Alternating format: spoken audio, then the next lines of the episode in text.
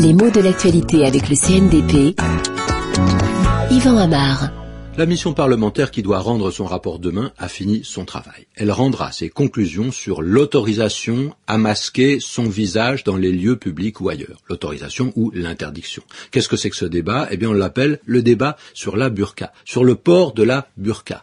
Et presque partout, on entend cette expression. Je dis presque parce que certains médias, certains journalistes se veulent plus précis et hésitent avant d'employer ce mot de burqa à cet égard. Seulement, bizarrement, c'est quand même le mot qui circule le plus. C'est le mot qui accroche. Hein. Prenons la presse écrite, ben, on voit une certaine distorsion. Dans un grand quotidien, par exemple, c'est le Figaro, il y a quelques jours, le titre était Ce que dit la mission parlementaire sur la burqa. Ça, c'était le titre. Et puis, l'article proprement dit était plus précis. Deux lignes en dessous, on pouvait lire Les députés de la mission parlementaire sur le voile intégral. Ah, on voit bien que le mot burqa est un mot appel. Ensuite, quand il faut être précis, on parlera de voile intégral.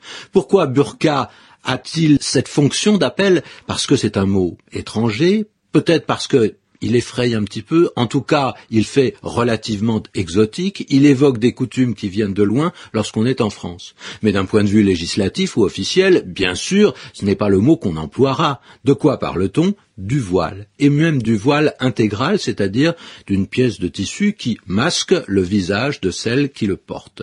Et l'adjectif intégral est correctement choisi, hein, il ne comporte pas d'allusion religieuse et fait porter l'accent sur la visibilité, sur l'identification possible, même si on sait bien que ce n'est là qu'un aspect du problème. Alors, ce mot de burqa, il vient du pashtun. C'est un mot en usage, entre autres, en Afghanistan, et c'est ça aussi qui est important, parce qu'il est assez lié à l'image qu'on se fait euh, de la culture des talibans d'un islamisme radical.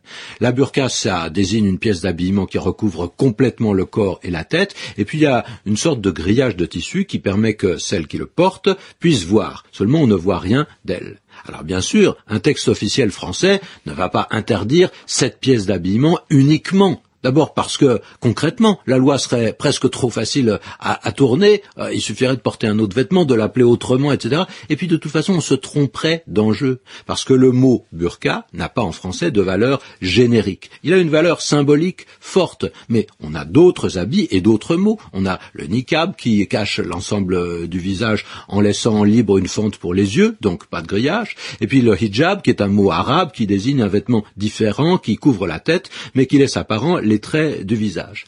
Alors, est-ce que le mot voile convient? Bon, il n'est pas mauvais parce que justement, il donne cette idée de quelque chose qui, qui cache, qui voile.